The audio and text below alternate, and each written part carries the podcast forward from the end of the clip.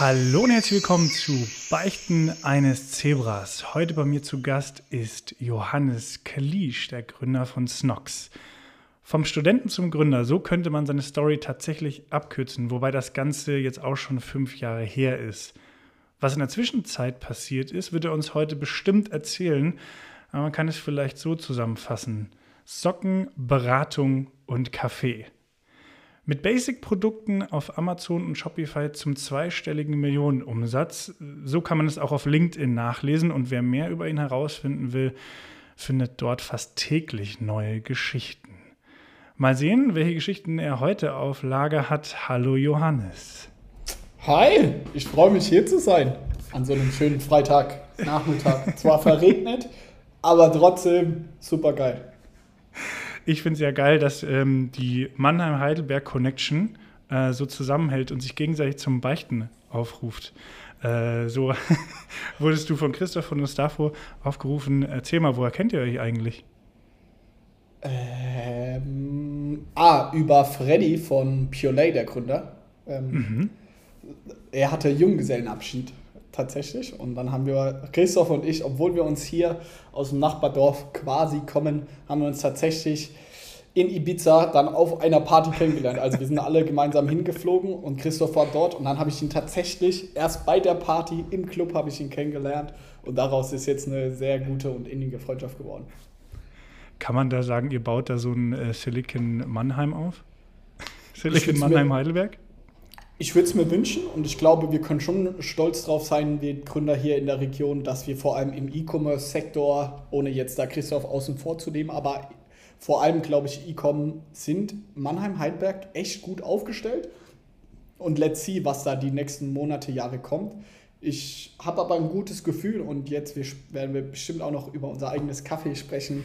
Glaube ich, haben wir jetzt auch irgendwie das St. Oberholz aus Berlin nach Mannheim gebracht. Also daher ist es alles vorbereitet, die Grundvoraussetzungen stimmen und jetzt gucken wir mal, auch natürlich nach Corona so mit Events etc., wo da die Reise hingeht. Ich habe Bock drauf und mir wird das einfach viel bedeuten. Also das heißt, scheiß auf Berlin, diese ganzen Cities, Mannheim, Heidelberg, es ist? Nicht scheiß drauf so. Wir sind doch, ich würde mal sagen, wie in der Champions League oder bei der EM oder WM im Fußball sollten wir immer generell für Deutschland sein, wenn es dann auch noch einzelne Mannschaften gibt. Und damit sehe ich jetzt Mannheim, Heidelberg irgendwie, die im internationalen Vergleich dann auch mitziehen können oder zumindest einen kleinen Beitrag leisten können, ist doch mega geil. Also ich bin genauso, nur weil Mannheim vielleicht jetzt einige coole Gründe hervorgebracht hat, finde ich Berlin genauso spannend und aufregend. Und auch zum Beispiel bei uns aus dem Team sind acht Leute sitzen in Hamburg und dort sind auch wahnsinnig geile Startups. Also ich bin da eher so ein Lokalpatriot in Richtung von Deutschland, als dass ich mhm. jetzt sagen würde, hey, Mannheim to the best. Aber gab es ja noch keinen Grund, sage ich mal, wohin zu ziehen. Auch war das insbesondere jetzt während Corona noch eine Bestätigung, hey, geht ja doch sowieso alles online? Oder wart ihr vorher sowieso schon ganz remote aufgestellt?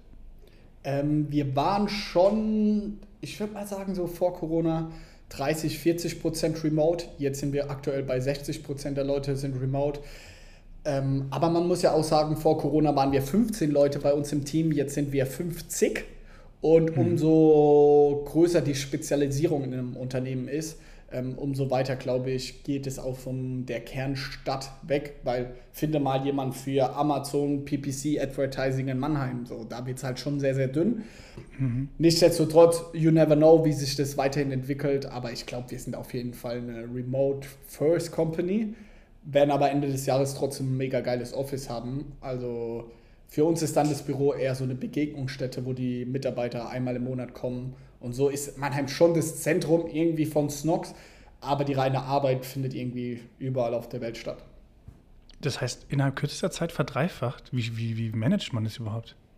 Hm, ich glaube, da haben wir auch viel Scheiße gebaut und äh, Felix und ich haben da bestimmt auch viele Managementfehler gemacht, aber ähm, es war die größte Herausforderung im letzten Jahr tatsächlich Teams aufzubauen. Also ich glaube, generell lässt sich sagen, so ein bisschen wie das Jeff Bezos immer sagt, so ein Team kann nicht mehr als sechs bis acht Personen sein. Und so ist es auch bei uns im Team. Und wir mussten letztes Jahr Führungskräfte installieren, aufbauen und bestimmt auch an der einen oder anderen Stelle auch mal austauschen. So ist es leider. und jetzt im Laufe der Zeit hat sich das entwickelt. Aber ich glaube, wenn man, wenn du jetzt hier unsere 15 Leute interviewen würdest, die die Reise von Anfang an quasi mitgemacht haben, die sagen schon, boah, das war eine absolute Achterbahn.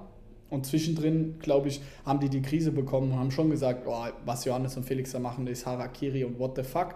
Aber jetzt rückblicken lässt sich sagen, ich glaube, neben den ganzen Fehlern haben wir auch verdammt viel gelernt und Stand heute ist unser Team sehr gut ge gefestigt. Und wenn ich mir dann noch überlege, dass wir das innerhalb von Corona geschafft haben und in einer Zeit, also mein Mitgründer Felix lebt auf Bali. Ja, das wollte ich ja ansprechen, das auch noch, nämlich. Ja, und der kennt die Hälfte der Belegschaft, hat er fast noch nie gesehen oder einmal kurz oder so. Und dass wir es trotzdem geschafft haben, so eine Culture aufzubauen, so eine Kultur und doch irgendwie so einen Zusammenhalt, äh, darauf bin ich schon extrem stolz und das soll nicht eingebildet oder sonst was klingen, aber ich bin stolz auf die Leistung des Teams und wie viel Verständnis sie auch dagegenüber Felix und mir, aber auch den anderen Führungskräften haben, dass es irgendwie seine Zeit dauert und dass es alles nicht einfach war. Glaube ich, können wir jetzt gestärkt aus Corona vorgehen und jetzt Events ins Leben rufen, dann auch bald ein neues Office beziehen. Das wird jetzt schon nochmal auf ein anderes Level stecken, aber ey, Big Picture, was ich da von anderen Unternehmen her, glaube ich, sind wir da sehr, sehr gut davon gekommen. Dann gib uns aber doch nochmal einen Einblick, was war denn das größte Fuck-up von 15 auf 50? Hm, ich würde behaupten, Kommunikation so es ist nicht dieser eine Fuck-up, aber fast alle Mitarbeiter, so in Mitarbeiterumfragen, haben immer gesagt Kommunikation. Und dann ein konkretes Beispiel zu nennen, was ein Fuck-up war. Letztes Jahr im April war unser Rekordmonat in diesem Jahr. Da sind wir von März hatten wir so 300.000, 400.000 Umsatz und im April haben wir dann zum ersten Mal äh, knapp unter 2 Millionen gemacht. Und das war so, what the fuck? Und wir waren on fire und das hat sich so geil angeführt aber wir haben den ganzen Bestand rausgejagt. Wir hatten dann keine, unser Hauptprodukt sind so Sneakersocken und mhm. im Monat drauf dann, also im Mai, Juni, gab es unser Hauptprodukt, gab es einfach nicht mehr. Und das war so resultierend aus fehlender Kommunikation und weil wir so stark gewachsen sind und nicht die Abteilungen miteinander geredet haben, und da sehe ich meine Verantwortung, weil ich das auch nicht initiiert habe und alle so frisch waren, haben wir dann bestimmt mal im in Umsatz gesprochen, da dann Mai, Juni bei dem Produkt 300.000, 400.000 Euro Umsatz irgendwie Ausfall gehabt. Und das war schon ein richtig großer Fuck-up. Tut es dann äh, genauso weh, sag ich mal, diese äh, Nummern da flöten gehen zu sehen virtuell, wie genauso positiv es ist, die Nummern in die Höhe schießen zu sehen? Ist es für dich überhaupt wichtig? Also ich bin schon eine Vertriebssau. Also ich gucke schon morgens als erstes auf unsere Zahlen von den verschiedenen Abteilungen. Und ich bin schon bei uns im Unternehmen derjenige, der so die ganzen Operations in der Hand hat. Also Felix macht er, mein Mitgründer, macht sehr viel strategische Themen, Finanzen etc. Aber auf täglich, wöchentlicher und monatlicher Basis habe ich, sage ich mal, den Umsatz im Blick, die Deckungsbeiträge, EBIT, Kundenzufriedenheit, Service-Tickets, also all diese Kennzahlen, die irgendwie relevant für uns sind. Und da gucke ich schon jeden Morgen rein und wenn mir da was auffällt etc. Also ich bin da schon sehr nah dran am Team. Mm, wenn man Umsatz, Umsätze verliert, es tut weh, aber wir sehen das schon immer auch krass in einem Verhältnis. Wir sind letztes Jahr trotzdem gut gewachsen, nicht outstanding. Wir haben übers Jahr gesehen 60 Prozent gemacht, ist gut man muss sagen, dieses Jahr wachsen wir über 100 Prozent. So, das ist dann eher in den Momenten, auch dieses Jahr haben wir auch wieder Lagerbestandsprobleme. Und ich muss sagen, in den Momenten denke ich mir, ey, allein wenn wir nächstes Jahr wieder dieses Thema Lagerbestand noch besser in den Griff bekommen, können wir nochmal 30, 40, 50 Prozent wachsen. Und da haben wir noch keine neuen Marketing-Channels irgendwie dazu genommen. Äh, dieses Jahr haben wir sau gut gelöst. Wir konnten Preise erhöhen. Äh, wir haben Vorbestellungen eingeführt. Also daraus resultierend haben wir einfach sau viele Maßnahmen entwickelt. Und da auch wieder auf das Thema irgendwie Team zurückzukommen, habe ich einfach gemerkt, wie krass smart, auch das nicht falsch verstehen, aber unser Team inzwischen ist und welche Ideen eigentlich aus diesem Fuck-up aus dem Team heraus entwickelt wurden, wie können wir das lösen. Und wie gesagt, wir haben immer noch Probleme dieses Jahr mit dem Lagerbestand, wachsen über 100 Prozent, die Profitabilität ist so gut wie nie. Und warum sollte ich jetzt hier in dem Podcast sitzen und mich dann darüber beschweren? Das wäre sowas von vermessen. Deswegen, es läuft super geil, wir können sehr, sehr zufrieden sein und ich habe aber jetzt auch schon wieder Ideen, wie wir nächstes Jahr das besser machen können und da nochmal eine Schippe drauflegen. Ja, lasst uns auch doch mal, bevor wir auf das Team äh, zu sprechen kommen und wo ihr auch eure Expertise herholt, mal auf 2006 zurückblicken. Wie kommt man überhaupt auf die Idee, aus dem Studium raus ein Sockenbusiness aufzubauen? Ich glaube einfach gesagt, weil man abgefuckt ist von seinem normalen Job. So, das ist die Grundmotivation und der Grundantrieb, der in Felix und mir sehr stark geschlummert hat. Daraus resultieren war dann eher so, was ist die Lösung, diese, dieses Painpunkt. Und für uns war es, hey, wir wollen uns selbstständig machen. Und ja, da war Amazon FBA das erste Geschäftsmodell für uns, wo es halt nicht komm schnell in die WhatsApp-Gruppe und schnell Geld verdienen geht, sondern ein physisches Produkt auf Amazon zu verkaufen. Amazon kümmert sich um viele Sachen für dich. Das hat irgendwie Sinn ergeben. Und dann haben wir auch hier, und deswegen bin ich auch sehr irgendwie emotional zu Podcasts verbunden, habe ich in der Zeit ganz viele amerikanische Podcasts gehört, weil da diese Szene schon deutlich größer war und habe dann gemerkt, hey, das ist was für mich, ich habe da Bock drauf, ich mag irgendwie Marketing, auch wenn ich das davor noch nie gemacht hatte. Ich war, also wir beide sind Banker, aber wir waren zahlenverliebt und das bringt uns bis heute. Und auch einfach Glück, Timing. Wir haben davor, Felix hat Poker gespielt, hat damit ganz gutes Geld verdient. Ich war am Aktienmarkt unterwegs, ich habe eine Trinkspiel-App gemacht. Also es hört sich so an, oh, jung, Idee, erfolgreich, geil. Leute, wir haben auch davor richtig viel Scheiße gebaut und ich glaube, wir haben sau viel Glück mit Snox und mit dem Timing etc. Aber ich kann auch relativ selbstsicher sagen, wäre Snox nicht gewesen, hätten wir weitergesucht und weitergemacht. Und es wäre eine Frage der Zeit gewesen, bis wir, glaube ich, was gefunden hätten, mit dem wir uns hätten selbstständig machen können. Hm. Aber dass wir jetzt irgendwie 50 Leute haben und sage ich mal, so ein Leben, so Möglichkeiten, das hätten wir nie, nie, niemals gedacht. Und das wäre sowas von krass vermessen, da jetzt zu sagen, ja, das war von vornherein geplant etc. Also null. Es war Step by Step by Step und so ist es bis heute noch. Also wir geben jeden Tag Vollgas, wir haben einen Zweijahresplan, wir haben Prioritäten, wir haben OKRs, was es nicht alles gibt. Aber so so wie ich hier sitze, ich denke nie dran, okay, was ist denn in zwei Jahren? Wenn wir dann 150 Leute sind, wie ist mein Leben dann? Wie krass ist es und so? Null. Ich habe einfach Bock, jeden Tag Vollgas zu geben, die Ziele, die wir uns gesteckt haben, zu erreichen und am Ende des Tages die bedeutendste E-Commerce-Startup in Deutschland zu werden. Darauf habe ich einfach richtig Bock. Also ich glaube, da seid ihr schon nochmal auf einem ganz guten Weg dahin. Also bis dato äh, seid ihr auf so vielen Fronten vertreten, dass ich da wirklich auch Chapeau sagen muss. Nicht nur natürlich die Company selbst, die wächst, sondern auch eben die Wahrnehmung. Und ähm, da ich nochmal auf das Leben vor Snox zu sprechen kommen. Darüber weiß man tatsächlich sehr wenig. Also ähm, es ist auch auf quasi von LinkedIn ist es gelöscht. Man findet wirklich sehr, sehr wenig. Äh, also komm, verlier noch mal ein paar zwei Sätze, weil du auch gesagt hast, das ist jetzt nicht einfach so gewesen. Viele denken ja Snox und damit gleich voll erfolgreich. Was war nach dem Studium noch? Also Snox war während meinem zweiten, knappen dritten Studiumjahr ist Snox entstanden. Ja, Studium habe ich äh, Finanzmanagement studiert, Felix auch genau das gleiche. Und ähm, um da wirklich persönlich zu werden, erstes Jahr Studium hat mir wirklich auch Spaß gemacht. Ähm, ich war in der Filiale, ich war am Kunden, ich habe es ja schon gesagt, ich war eine Vertriebssau. Es hat mir sau dual viel Spaß. war das, ne? Ja. Genau, dual. Ich war dann wirklich am Kunden und da gibt es so eine Anekdote und auch da wieder nicht selbst erlebt, aber es war, du kommst neu in ein Unternehmen rein, du bist motiviert, lernst super viel am Anfang, die Lernkurve ist geil. Dann war so das ist so ein prägender Moment für mich gewesen. Es gab so unter den ganzen dualen Studenten und Azubis gab es bei uns so einen Wettbewerb, ähm, wer am meisten so ein Produkt in der Bank abschließt. Was echt was Positives mhm. war, wo ich dahinter stehen konnte. Und das musste man immer so in der Excel eintragen, wenn man so einen Abschluss geschafft hat. Und ich war mit so weitem Vorsprung, Platz 1 zu Platz 2 bis 10, hatte so viele Abschlüsse wie ich.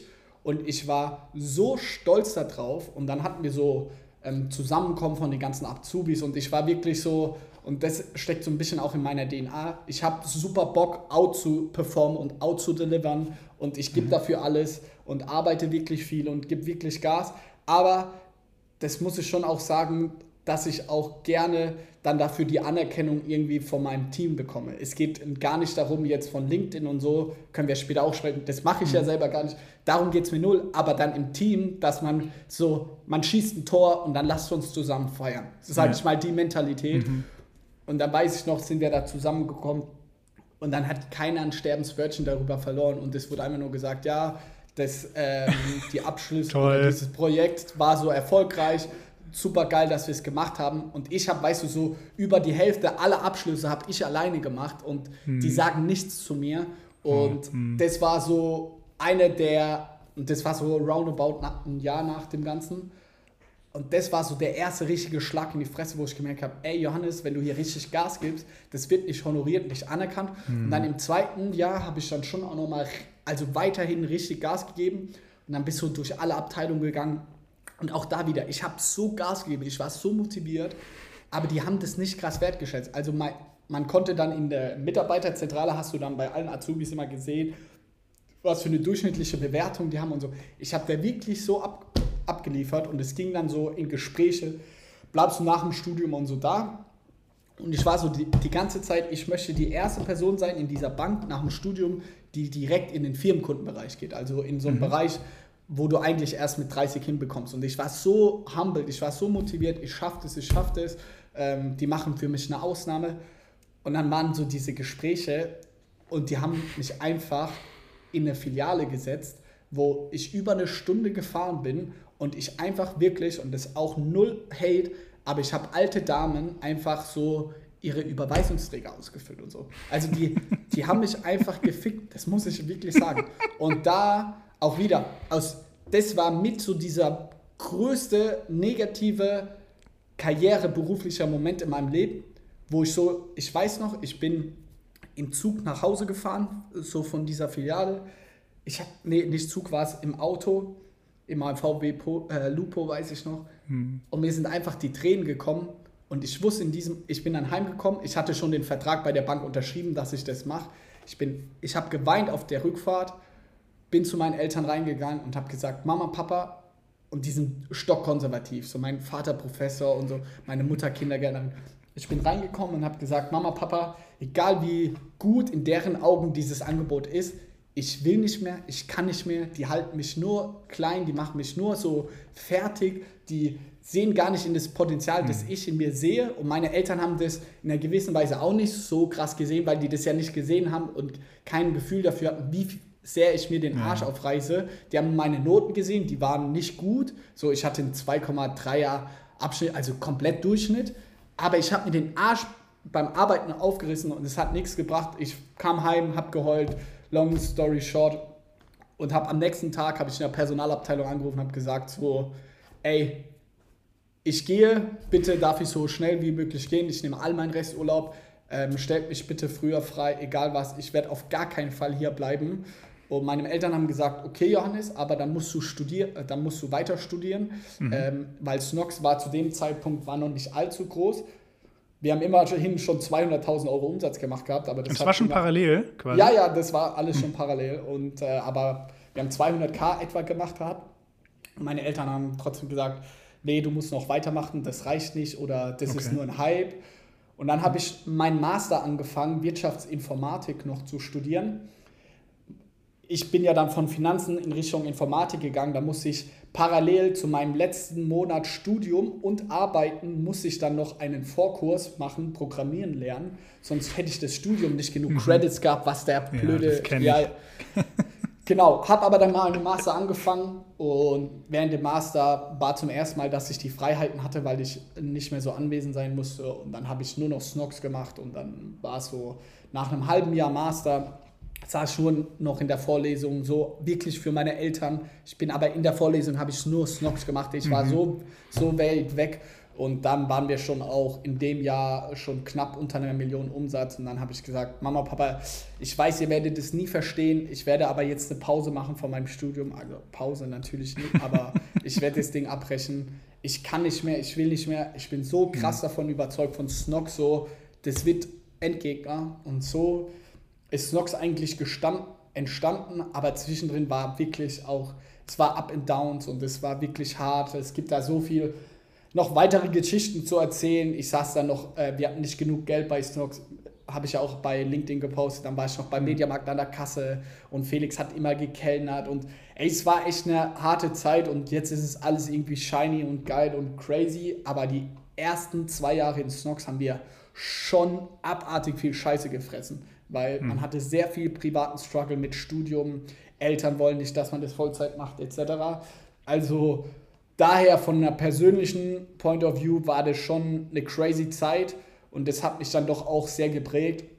Und ich glaube auch, wenn wir die Brücke wieder schlagen in Richtung so Team, das ist irgendwie auch tief, tief im Team verankert. Auch wenn wir jetzt irgendwie wir über oftmals Millionenbeträge oder Hunderttausendbeträge, keine Ahnung was sprechen, irgendwie im Team und die reinen Summen enorm und astronomisch geworden sind, steckt in Felix von, und mir immer noch so die zwei Jungs, die damals noch zum, zum Zoll gefahren sind und die Sachen selber abgeholt haben und am nächsten Morgen in die Uni ge gegangen sind.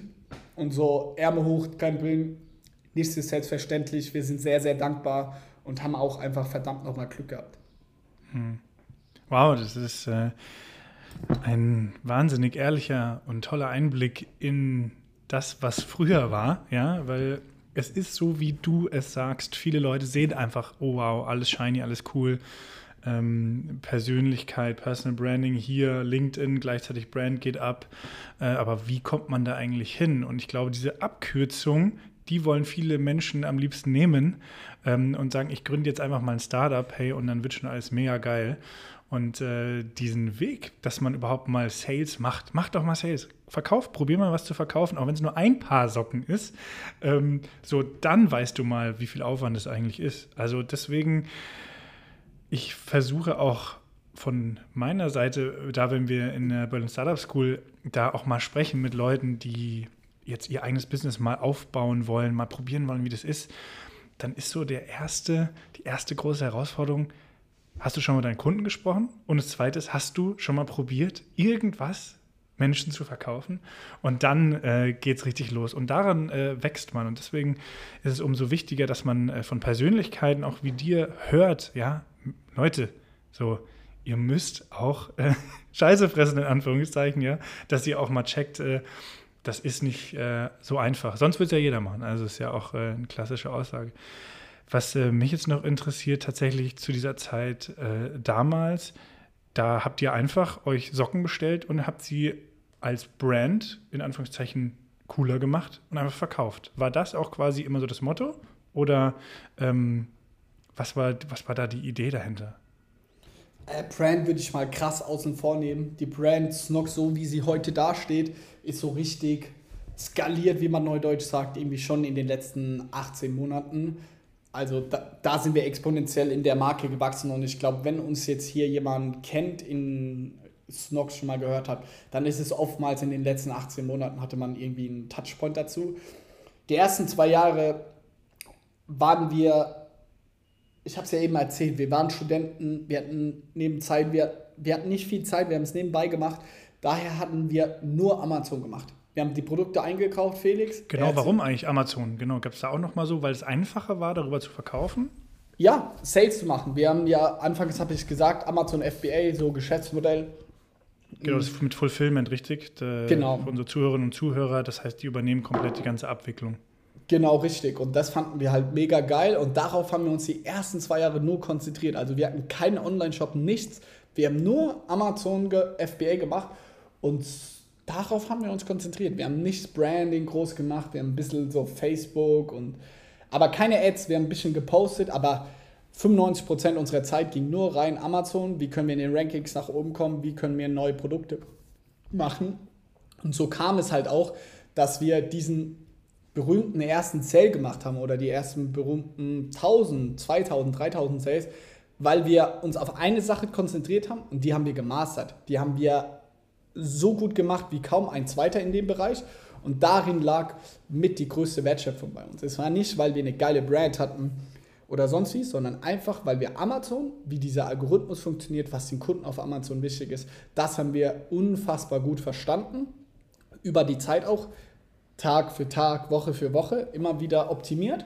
Und ähm, dann sind wir erst äh, in den letzten Monaten gemeinsam dann mit Leuten, die wir angestellt haben, ähm, sind wir dann breiter gegangen. Aber man kann ganz klar sagen, ersten zwei Jahre nur Felix und wir zu zweit und dann auch nur Hardcore Amazon. Hm. Und äh, das heißt, äh, darüber kann man das Ganze, schätze ich mal, ganz gut auch zu zweit äh, abdecken, weil man nicht sich so um sowas wie Versand oder derartige Themen kümmern muss. Aber ähm, nochmal die Frage zurück: Wieso wurden es jetzt eigentlich Socken? Mm, ich war ein Sneaker-Fan und wir haben uns entschieden gehabt, okay, wir wollen Amazon machen.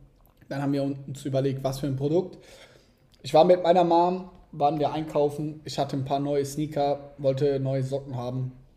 Ich war im Laden da im Snipes hier in Mannheim. Zwei Paar irgendwie 15 oder 18 Euro oder so gekostet. Habe ich gesagt, ey, das kann nicht sein. Aber es gab damals so ja schon ein paar, paar so In-Brands und Safe. die waren sauteuer. Ja. Safe. Und Also das Konkurrenz der war Mo- da. Voll. Und das war der Moment, wo ich Felix angerufen habe, habe ich gesagt, Felix, die Leute geben ein paar hundert Euro für Socken aus, ja, stimmt. ka äh, paar hundert Euro für Sneaker, geben, kaufen sie aber entweder ein Snipes für 20, 30 Euro dann irgendwie so gescheite Socken, so äh, Stands und was nicht alles gab. Genau. Aber auch 100 Euro für Socken inzwischen. Also, Ja. krank. Oder sie gehen halt in den Primarkt und dazwischen so eine geile Preis-Leistung-Marke, die dann auch noch gut verfügbar auf Amazon so, ähm, wie das halt irgendwie modern war zu dem damaligen Zeitpunkt. Das gibt's nicht. Und Felix hat einfach nur gesagt, ja, machen wir.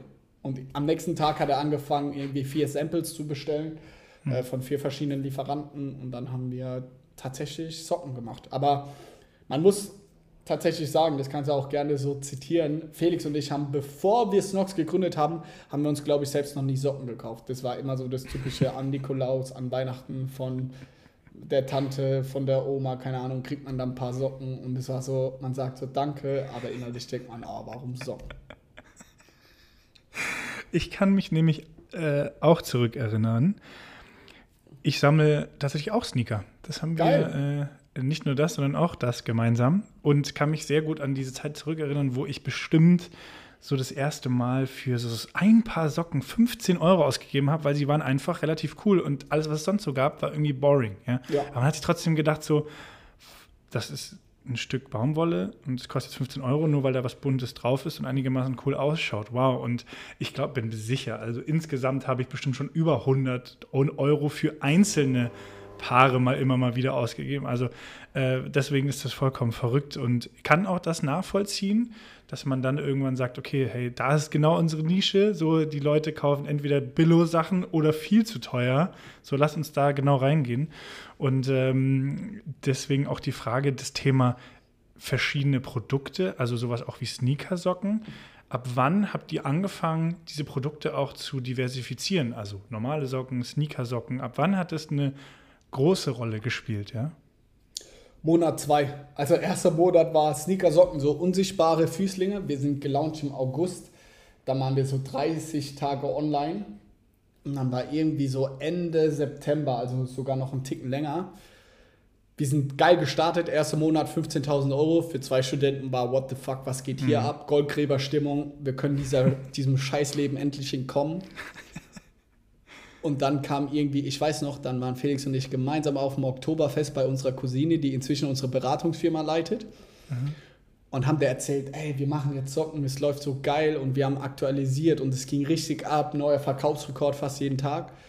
Und dann irgendwie eine Woche später ist total eingebrochen, weil die Saison halt vorbei ist, weil keine Sonne mehr und dann kauft auch keiner mehr Sneakersocken.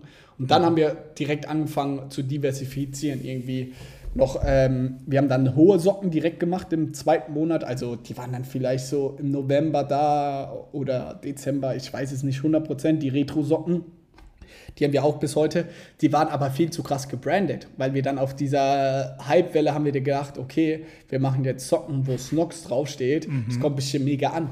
Aber die, keiner kannte unsere Brand und es war ein richtiges Griff ins Klo, ähm, sodass das Produkt komplett gefloppt ist. Und dann haben wir gedacht, fuck, jetzt machen wir noch ein Produkt und wenn das nicht klappt, dann haben wir echt ein Problem. Und das waren unsere Enkelsocken, heißen die. Das sind nicht Füßlinge, die komplett unsichtbar sind, sondern so knöchelhohe Sneakersocken.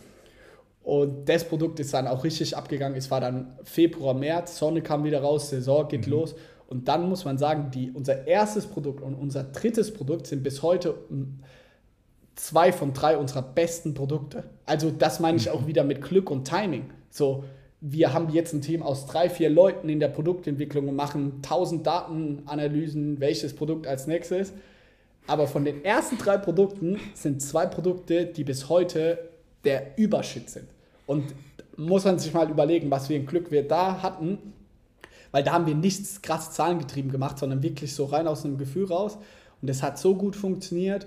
Und dann war wirklich, der Sommer war da und es ging ab und es war eine geile Zeit. Also ich weiß noch, wie jeden Morgen Felix und ich uns angerufen haben, haben gesagt, Alter, hast du gesehen gestern auf Amazon, was abging? Und man ist die ganze Zeit, wieso jetzt inzwischen auf Instagram, wie alle da immer ständig reingehen, so sind wir in unsere Amazon-App reingegangen und haben die, äh, uns die Sales angeschaut.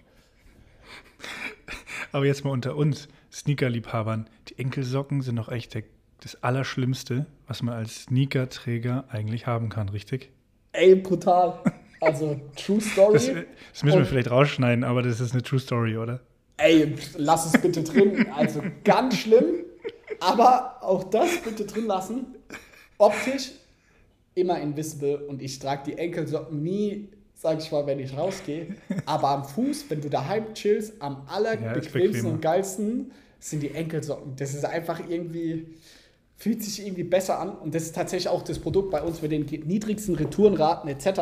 Mhm. und verkaufen wir inzwischen sogar mehr als diese Invisible.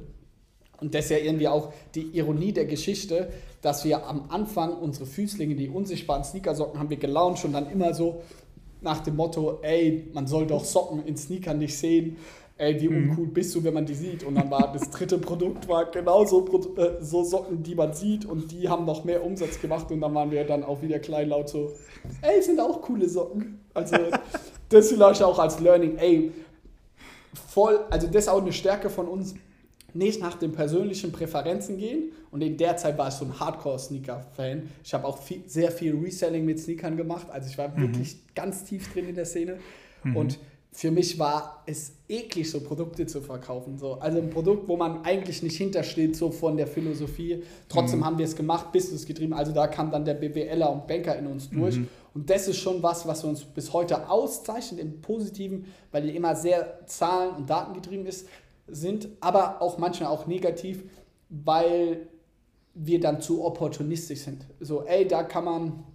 Äh, noch Geld rausholen oder das ist eine geile Geschäftsidee, okay, lass mal machen. Und so verlierst du natürlich auch gern mal den Fokus. Was ist da mal in die Hose gegangen? Muss ich mal wieder was runternehmen? Ja, also wir, ich weiß nicht, äh, die wenigsten kennen das, aber wir haben Schnürsenkel gemacht. Unsere Vision in den Aha. ersten zwei Jahren waren all about your sneakers, weil wir so in die Sneaker-Szene drin waren. Wir wollten alle Produkte, um deinen Sneaker zu pflegen. Also Schnürsenkel, Schuhputzmittel, Schuhdeo, Schuhspanner.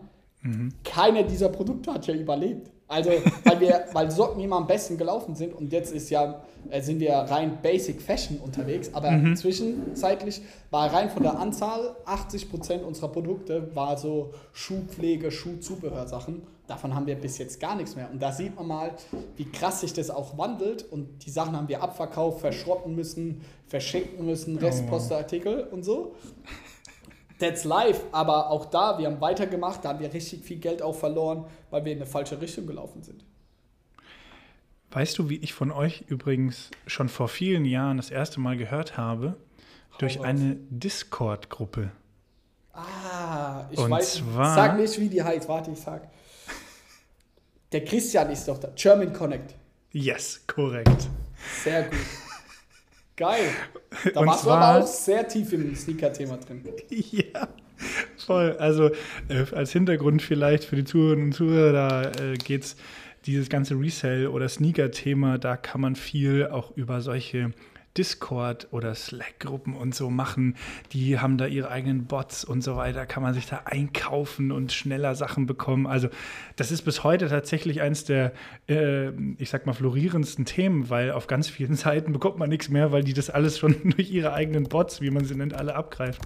Und ich bin durch Zufall in diese Gruppe reingekommen und damals kann ich mich noch erinnern, da hast du gepostet, da war dann eine erste sozusagen so eine Art, nicht Collab, aber sozusagen hier ist ein Discount-Code für die Gruppe exklusiv. Äh, bitte kauft alle mal äh, Snox.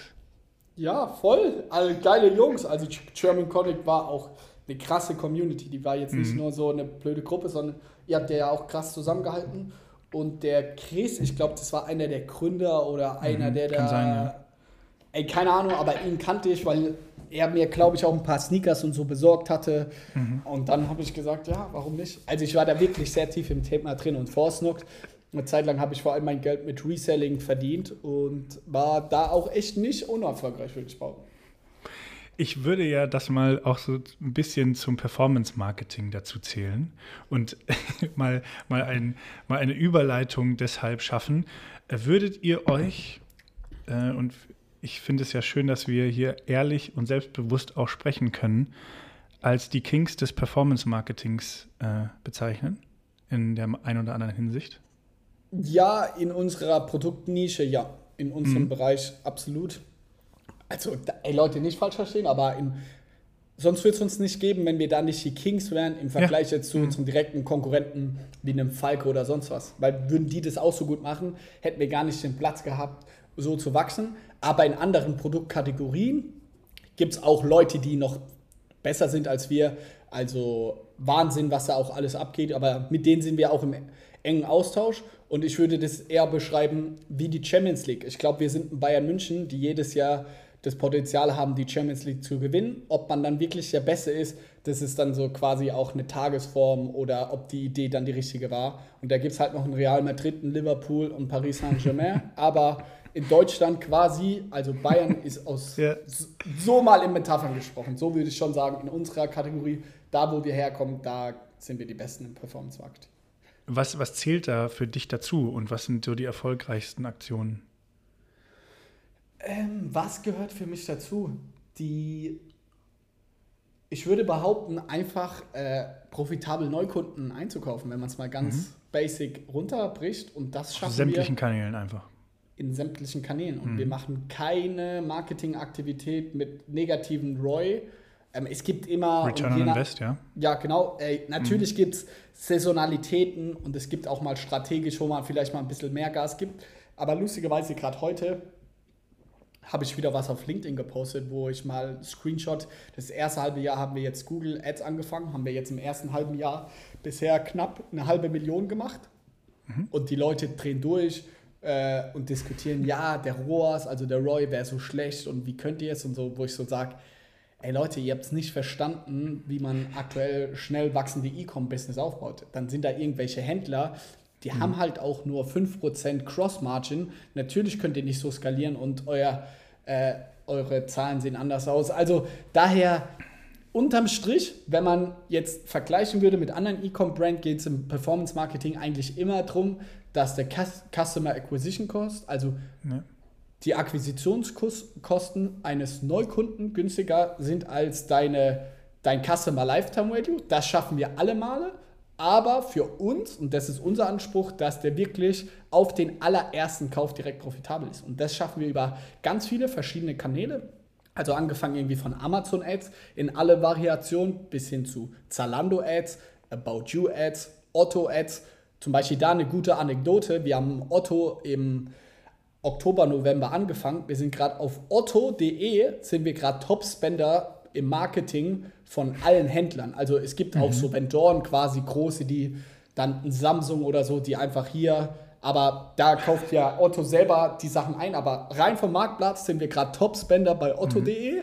und wir waren auch gestern waren wir im Zalando-Podcast ähm, mit dem Vorstand von Zalando äh, des Marketings, weil wir da auch jetzt innerhalb von zwei Monaten zu einem der Top-Spender aufgestiegen sind. Also das gehört für mich dazu. Ich will nicht der Beste sein und ich gucke gar nicht viel nach anderen, aber da merkt man natürlich schon so Rückmeldungen auch der einzelnen Marktplätze und der einzelnen Channels, dass wir es schon extrem gut machen. Sonst glaube ich, wären wir auch nicht äh, so oft im Gespräch mit denen und äh, wir sind auch mutig und wir sind auch naiv, was auch dazu gehört. Und wir testen auch einfach mal. Und wir sind auch ein Speedboot. Wenn Zalando funktioniert, dann erhöhen wir halt auch unser Budget von am Anfang 5000 jetzt auf über 50.000. Mhm. So, ey, gib ihm und lass sehen, wo die Reise hingeht. Und ähm, ey, das macht einfach Spaß. Da habe ich Bock drauf. Also ich liebe es einfach.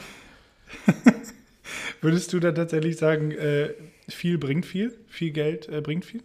Nein, überhaupt nicht. Es geht eher darum, vertikal integriert zu sein, auch in einer gewissen Weise Mikromanagement zu machen und auch hier wieder diese Fußballanekdote zu machen. Das mache ich einfach gerne, weil man da sehr gut verstehen kann, auch wenn man einen Podcast äh, zuhört, worum es geht.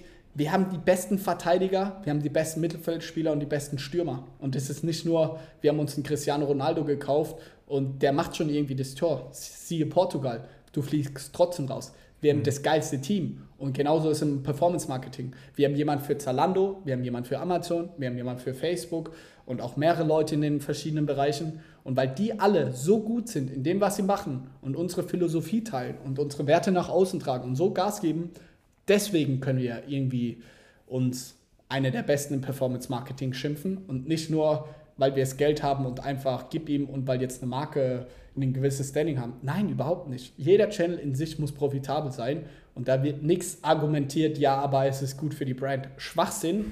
Ey, jeder Channel muss profitabel sein.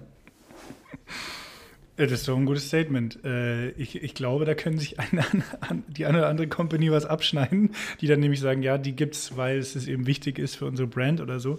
Umso äh, schöner ist es, wenn man tatsächlich dem nachkommt und zu sagen, ja, nee, jede, jede, äh, jede Abteilung muss da für sich selbst auch profitabel arbeiten können oder es zumindest versuchen. Das heißt, dieses Performance-Marketing ist ja irgendwie in den letzten fünf Jahren so durch die Decke gegangen, weil es noch viel tiefer geht als nur reines Marketing. Es lässt es will sich ja auch daran messen lassen, wie effizient kann ich neue Kunden an Bord holen und auch so, so billig wie möglich dafür sorgen, äh, dass mein Umsatz einfach hochgeht. Und wie du auch sagst, Return on Invest, also immer dafür zu sorgen, dass das, was ich ausgebe, unter dem liegt dann am Ende, was ich eigentlich, eigentlich dann da auch zurückbekomme. Eine der größten äh, Herausforderungen, wenn man auch mal neu experimentiert. Ähm, ihr habt ja, und deswegen, äh, ich hatte es auch schon am Anfang mal erwähnt, aufs Team möchte ich zurückkommen. So wie ich eure Reise immer mitbekommen habe, habt ihr sehr schnell realisiert, dass man für die ein oder andere Stelle, ich sag mal wieder hier ich greife mal deine Anekdote Fußball auf, auf einer Position einfach gute Leute braucht. Und habt dann auch wirklich von externen zum Beispiel einfach euch die Profis reingeholt. Würdest du sagen, das war ein oder ist auch bis heute einer der größten Clues, die Snox zu diesem Wachstum verholfen haben, dass man gesagt hat, wir haben vielleicht da noch nicht die Expertise, aber wir holen sie uns und werden das dadurch auch durch die Decke äh, bringen? Ich würde den Clou gerne umformulieren in Form von, wir haben kein Ego, sondern wir wussten, Amazon, Performance Marketing sind wir gut. In Facebook oder anderen Bereichen wollen wir auch die Besten werden, aber lass uns die Abkürzung nehmen mit externen Leuten. Also, und wir haben kein Ego. Wir auch bis heute nicht. Wenn jemand den Podcast hört und sagt, Snox ist cool, aber das kann ich viel besser machen, dann schreibt mir an johannes.snox.com, schreibt mir eine Mail und pitch mir in drei Minuten, was machen wir scheiße, was kannst du besser machen und dann kannst mhm. du nächste Woche für uns anfangen zu arbeiten oder als Externer, mir egal, so, wenn jemand was besser macht, dann, ey, kann jeder in unser Team kommen. Ich will der Jürgen Klopp des E-Commerce sein. Ich will, dass die Spieler zu uns kommen wollen, weil die in der besten Mannschaft spielen wollen. Und daher ist es bestimmt ein Erfolgsfaktor, aber für mich viel wichtiger ist, dass wir alle kein Ego haben und auch alle Führungskräfte predigen mir das immer wieder. Wenn neue Leute ins Team kommen, die Sachen besser machen können, dann hören wir denen zu und dann haben wir kein Ego und sagen, ey, aber wir machen das seit zwei Jahren so und das ist richtig. Das ist ja das Geile. Genau diese Mentalität haben wir nicht. Das, was mich immer in der Bank genervt hat, dass nur weil man das eine gewisse Zeit so macht, ist es richtig. Das gibt es bei Snox nicht. Und das macht uns eher so gut. Und das, deswegen arbeiten wir auch mit so vielen externen Leuten. Aber ich glaube, fast jeder externe Berater könnte hier in diesem Podcast setzen, sitzen und würde sagen, ey, ich bin begeistert von Snox, wie schnell die unsere Sachen umsetzen und wie offen die sind. Also das Feedback kriegen wir fast von allen und die sind so, ey, die sind sehr gut organisiert, aber die haben auch richtig Bock, einfach Tore zu schießen. So, das ist unsere Mentalität und das ist eher der Clou, kein Ego und dass wir das irgendwie schaffen, auch auf unserer Größe noch hinzubekommen, dass ähm, das irgendwie nach äh, weitergetragen wird, das würde ich eher sagen, dass das eine, ein ganz, ganz großer Faktor für unseren Erfolg ist. Hm. Würdest du äh, dann auch quasi den Tipp geben, jede Company sollte eigentlich auch offen sein äh, nicht auf diese Prozesse zu beharren, die sie bisher glaubten, dass sie immer die tollsten sind. Macht es vielleicht auch Sinn, dass vielleicht die großen Manager oder vielleicht auch die mittleren Manager einfach mal in Startups reingehen und sich mal anschauen, was da eigentlich abgeht und wie agil das Ganze, ist agil, ja, dieses ja, Wort, was jeder heutzutage benutzt. aber ich glaube, das bringt es trotzdem auf den Punkt. Ja, schon, aber ich will auch hier nicht vermessen sein. Wir haben ja auch unsere Beratungsfirma und ich bin auch jetzt in einem Aufsichtsrat drin und sowas ey, in manchen Company, man kann das halt auch nicht einfach mal so leben. So bei uns, wir haben das von Grund auf aufgebaut, so wir konnten das so formen, wie es jetzt ist. Und das heißt ja noch lange nicht, wenn ich jetzt wechseln würde irgendwo hin, dann wäre das so viel besser. Also, was ich damit sagen will, es ist nicht für jedes Unternehmen genau das Richtige. Und so wie wir arbeiten, hat auch Nachteile, weil wir nicht so genau sind, nicht so perfektionistisch und so. Und ich kann ja auch immer nur für E-Commerce sprechen. Und ich weiß im E-Commerce, zum Beispiel letztes Jahr hat man noch ganz anders Amazon oder Facebook Ads gemacht als heute. Da, die Algorithmen und alles ändert sich schnell, da musst du offen sein. Und in dem Bereich, ja, da müssen auch die Großen schneller werden, offen sein, sich anpassen, Budgets schnell umschiften können. Absolut. Ob das für jedes Unternehmen oder für größere Organisationen auch gilt, kann ich nicht beurteilen, weil ich in so einer Organisation noch nie was zu sagen hatte. Ich war da damals in der Bank, die hatten 700 Mitarbeiter. Da weiß ich auch nicht, ob das das Richtige wäre, die Art, wie wir zu arbeiten. Weil da werden auch dann die Kunden würden sagen, okay, was ist denn das hier für ein verrückter Hühnerhaufen? ja, wahrscheinlich. Äh, lass uns noch mal ganz kurz zurückgehen zu, zu Amazon, weil viele sich jetzt natürlich auch dann äh, denken, okay, äh, ihr verkauft ja inzwischen auch auf, eine, auf einer Website. Weil, was ist da besser, Amazon oder Website? Warum habt ihr irgendwann gesagt, hey, jetzt machen wir auch, machen wir auch Website? Also bis, bis heute ist es 50-50 aufgeteilt. Und als jeder Amazon-Seller hast du natürlich die Angst, okay, wenn morgen mein Account zu ist, ist mein Geschäft irgendwie auch zu. Und das ist grundlegend die Angst draus geworden. Aber auch Nummer zwei, wie können wir Snox irgendwie noch größer machen? So, wenn du nur auf Amazon bist, hast du schon auch das Problem von einem gewissen Plateau, weil du machst ja Pull-Marketing und kein Push-Marketing. Also die Leute, die nach Socken suchen, die versuchst du möglichst gut abzugreifen, aber du wächst ja bei keinem Bedarf so, hey, willst du mal wieder neue Socken kaufen? Das kannst du nicht bei Amazon. Daher, ja, war das für uns der absolut richtige Weg darauf sind wir auch echt stolz, dass wir das so gut geschafft haben. Das macht uns irgendwie auch in einer gewissen Weise besonders, weil es nicht viele so FBA, Amazon-Seller gibt, die dann auch geschafft haben, doch so einen großen äh, Online-Shop aufzubauen. Und das war wirklich auch eine große, sehr, sehr wichtige, richtige strategische Entscheidung in der Geschichte von Snox. Und äh, du hast in einem anderen Podcast erzählt, erst oh. kürzlich, oh. dass da dass oh. dann natürlich auch mal das ein oder andere schiefgehen kann. Magst du auch für unsere Zuhörerinnen und Zuhörer mal noch mal kurz erzählen, was dieser Amazon-Fail war? Der, ja, äh, wir, wir, hatten viele Also nicht nur einen, aber der größte schlechthin, der Gutscheincode. Okay, der Gutscheincode, ja klar. Ähm, oh, ich sehe schon, da gäbe es noch viel, viel mehr zu erzählen. Oh, ja, also es ist schon, viel, schon echt viel Scheiße gelaufen, aber ich glaube, du meinst die Story mit Felix. Und zwar wollte er äh, für seine, oh, ich weiß es nicht mehr, ich glaube für seinen Turnverein, glaube ich, oder sowas, wollte er einen mhm. Gutscheincode einlegen bei Amazon und wollte seinem Kumpel, man kann nicht 100% Rabatt geben, bei Amazon nur 99. Und dann hat er ihm einen 99% Rabattcode erstellen wollen. Und ich, hab, ich wusste das nicht. Am nächsten Morgen, wir machen auf das war als allererstes haben wir immer Handy raus, Amazon Seller mhm. App. Okay, mal gucken. Dann, fuck, schon morgens um 8 Uhr hatten wir unseren Sales-Rekord gebrochen. Felix, FaceTime-Anruf, ey Felix, hast du gesehen, what the fuck, was geht heute ab? Dann eine Stunde später irgendwie doppelt, nochmal verdoppelt und wir waren so, was geht heute? In der dritten Stunde, nach dem dritten Anruf, waren wir beide so, wie, da stimmt doch irgendwas nicht.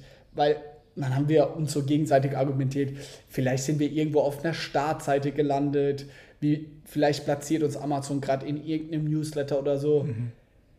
Aber das war irgendwie zu schön, um wahr zu sein. Also was haben wir gemacht? Wir haben selber einfach mal eine Testbestellung gemacht. Und dann wurde klar, dass Felix nicht nur einmalig diesen Rabattcode eingestellt hat für eine Person, sondern ab sofort alle Leute, die bei Snox bestellen, kriegen automatisch kriegen 99% Rabatt. Und das Ding ist bei MyDeals, war bei zweieinhalbtausend Grad so, ey, Socken für umsonst einkaufen.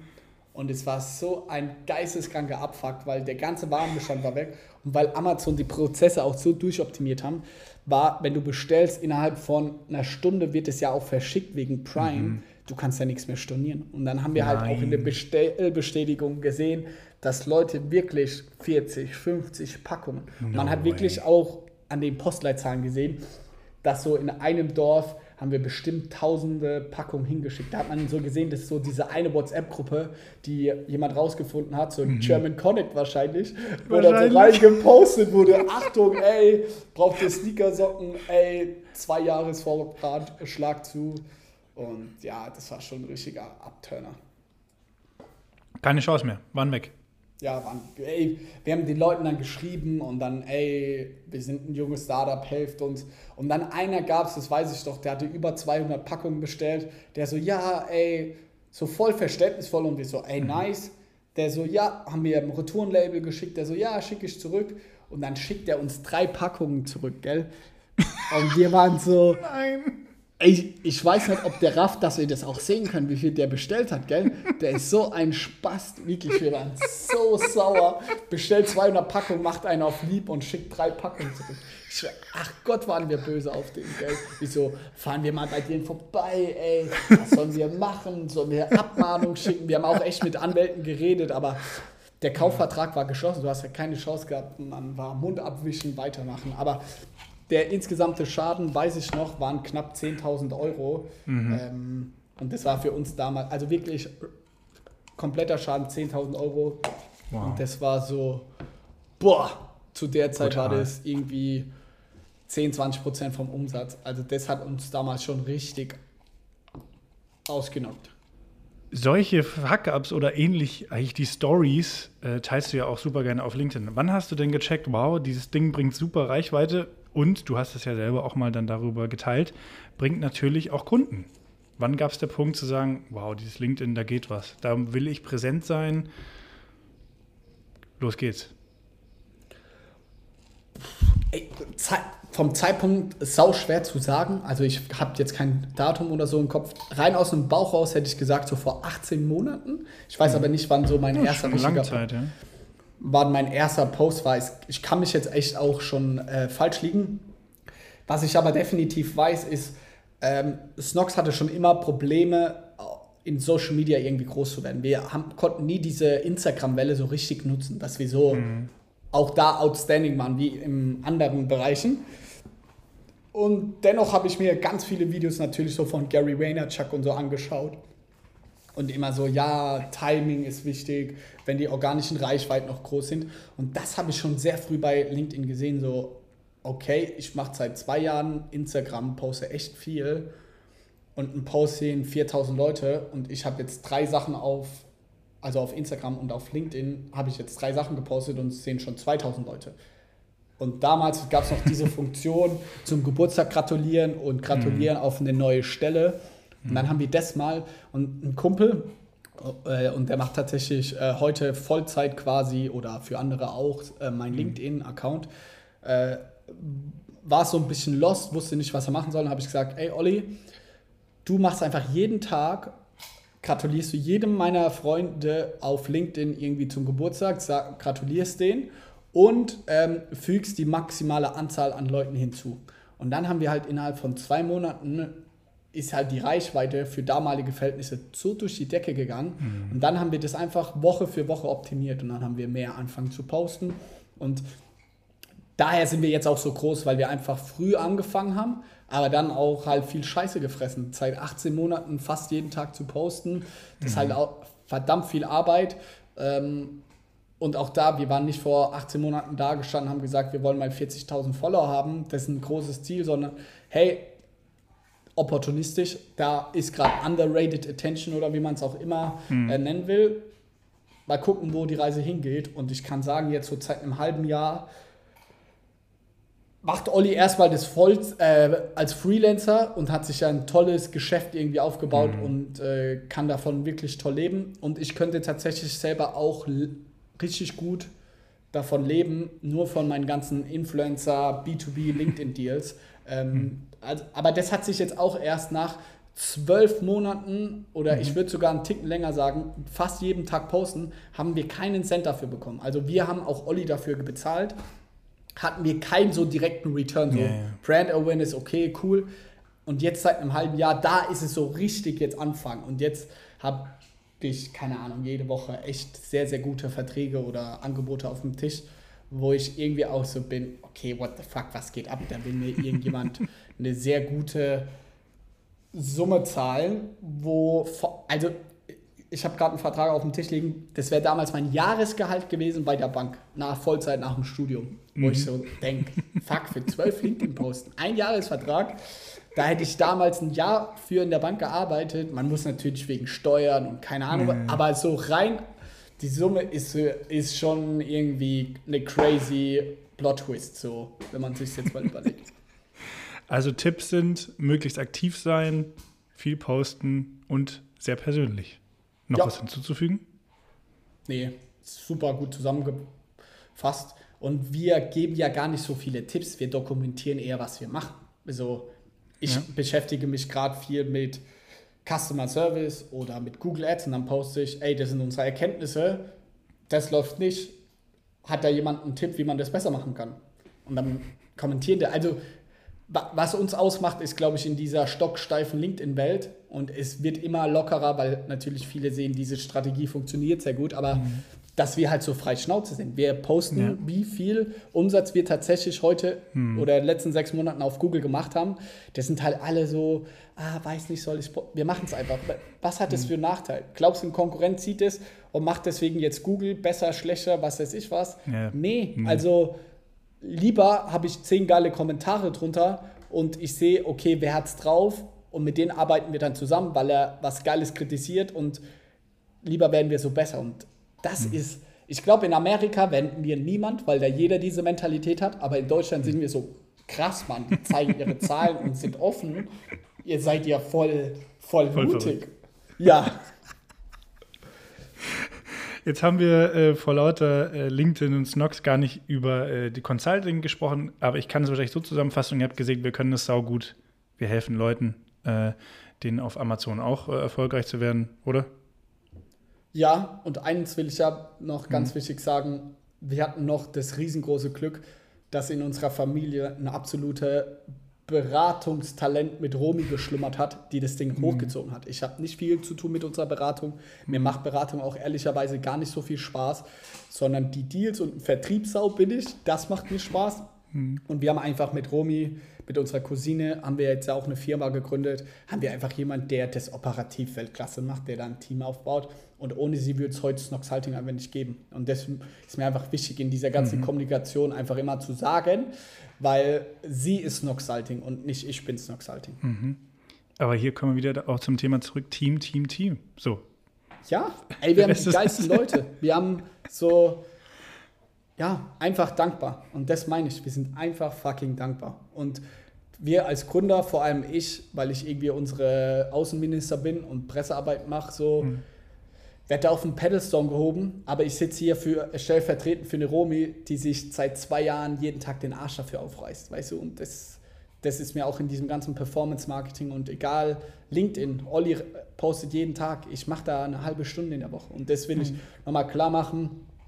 Ich rede gerne darüber, stellvertretend für Sie. Du, wir können hier nicht 20 Leute sitzen haben, aber es ist mir klar, ganz wichtig klarzustellen, es ist nicht mein Erfolg, der, der das jeden Tag macht, sondern ich darf das präsentieren, deren Erfolge. Und dazu gehört einfach so, so viel mehr als irgendwie eine One-Man-Show.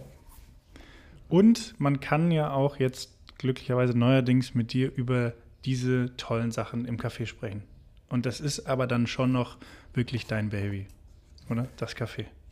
Ja, aber auch da, wir haben jemand, äh, einen guten Freund eingestellt oder der ist angestellter Geschäftsführer, der hat auch Anteile dieser Firma, der hat davor ein Zwei-Sterne-Restaurant geleitet. Auch hier, wir haben uns. Auch hier Team, schon wieder. Ja, das ist doch eine also, gute Besetzung, oder? Also. Kann ich mir nicht Voll. vorstellen. Also äh, ich kann ja nicht da drin stehen und den Kaffee machen und mit den Leuten unterhalten. Das wird mir auch jetzt keinen Spaß machen. Schmeckt der, so. schmeckt der Kaffee nicht gut, den du machst? Würdest du sagen, du bist ein guter Barista oder auch? Nee, ich würde sagen eine 8 von 10. Ich glaube, unser Barista, der bei uns im Laden steht, der kann noch mal einen Schwan und andere Sachen. Aber ich kann, wenn du hier zu Besuch bist, kann man, warte, kann man hier hinten sehen, äh, ja. hier, da steht auch eine sehr gute Kaffeemaschine. Und jeden Tag zauber ich auch hier meinen persönlichen Kaffee und von meiner Freundin. Der schmeckt schon auch sehr, sehr gut. Aber im Laden gibt es auch wieder jemanden im Team, der das wieder besser macht als ich. Hm. Und abschließend möchtest du ein Unternehmen, ein Medienunternehmen eigentlich ja hochziehen. Also jetzt habe ich den machen wir hier noch Schleichwerbung für den Online-Marketing Rockstars Podcast, hast du gesagt, eigentlich wollt ihr ein Medienunternehmen hochziehen. Was, was, was habt ihr damit genau gemeint? Mm. Im Endeffekt, warum funktioniert Snox Salting? Warum funktioniert ein Snox Coffee und warum funktioniert am Ende des Tages Snox? Ist einmal Team, worüber haben wir viel gesprochen, aber inzwischen auch, und das merken wir auch, wenn wir jetzt gerade neu auf About You oder Zalando verkaufen, ist, weil unsere Marke sehr bekannt ist. Und diese Produkte, die dann drunter fallen, das ist zweitrangig. Wir können Kaffee machen und das auch nicht eingebildet, aber es funktioniert, weil wir ein geiles Team haben plus mhm. die Marke. Und das meine ich mit Medienunternehmen. Wir, wenn wir die Marke groß genug schaffen und geil genug schaffen, dann können wir bald zehn Cafés haben und keine Ahnung, mal einen, einen eigenen Sneaker würde ich nie machen, aber es ist viel wichtiger, Eine das Collab voran vielleicht. Eine Collab. Also Adidas, Nike, wenn ihr zuhört. Nee, auch New Balance würde ich auch noch nehmen. In Sketchers dann vielleicht nicht. Aber lange Rede, kurzer Sinn. Es geht, die Wertschöpfung in unserem Unternehmen liegt sehr, sehr stark drin, ähm, die ganzen IT-Prozesse zu machen, das Performance-Marketing, die Brand aufzubauen, einen geilen Service zu machen. Also das gehört schon sehr stark für mich in Richtung eines Medienunternehmens, in diese ganze Kommunikation etc als dass wir jetzt ein reiner Fashionhändler sind. So. Hm. Ja, aber ist so eine schöne Vision. Wenn es dahin geht, ist doch super. Ja, aber unsere Produkte sind trotzdem geil, das will ich gar nicht aberkennen und das hat für uns auch schon einen hohen Stellenwert. Aber aufgrund dessen, dass wir unsere Marke aufbauen, haben wir einfach Möglichkeiten, auch in anderen Geschäftsbereichen noch stark zu wachsen. Vielen Dank, Johannes. Das hoffen und wünschen wir dir alle, dass es so weitergeht, weit ihr weiter wachst. Vielen Dank für diese wunderbaren Einblicke vom dualen Studium. Wir haben es wirklich wieder geschafft, die ganze Story bis heute abzudecken und noch ein paar private Einblicke zu bekommen. Ähm, jetzt äh, bin ich natürlich auch noch gespannt, wie du weißt, wie jeder unserer Gäste. Hast du noch die Möglichkeit, eine Gründerin, einen Gründer zum Beichten aufzurufen? Wer soll, darf muss denn zu uns kommen? Ich würde sagen, weil wir selber auch einen Podcast haben und eine sehr, sehr tolle Folge und eine auch sehr persönliche Folge ist mit Paul von Paul Valentine äh, gewesen. Und mhm. der soll zum Beichten kommen. Ein toller Gründer, toller, inspirierender Mensch. Und den kann ich dir euch nur ans Ohr legen. Ans, Stimmt, ja. Wie man, ja, in dem Sinne, also ich glaube, die Message ist angekommen. Ich hoffe, er folgt äh, deinem Aufruf in diesem Sinne. Vielen Dank, Johannes. Ich danke euch. Danke fürs Zuhören. Hat Spaß gemacht. War auch sehr schön. Mal andere Fragen. Mal irgendwie mehr persönlich und nicht nur, hey, der Marketing-Hack oder das Golden Nugget wie das. Also hat Spaß gemacht. Auch an einem Freitagnachmittag äh, bin ich gerne hier bei dir zu Besuch gewesen. Ja, vielen Dank und äh, ich danke euch allen auch fürs Zuhören. Wir hören uns bald wieder mit neuen Beichten aus der Gründerwelt. Euer Tino von der Berlin Startup School.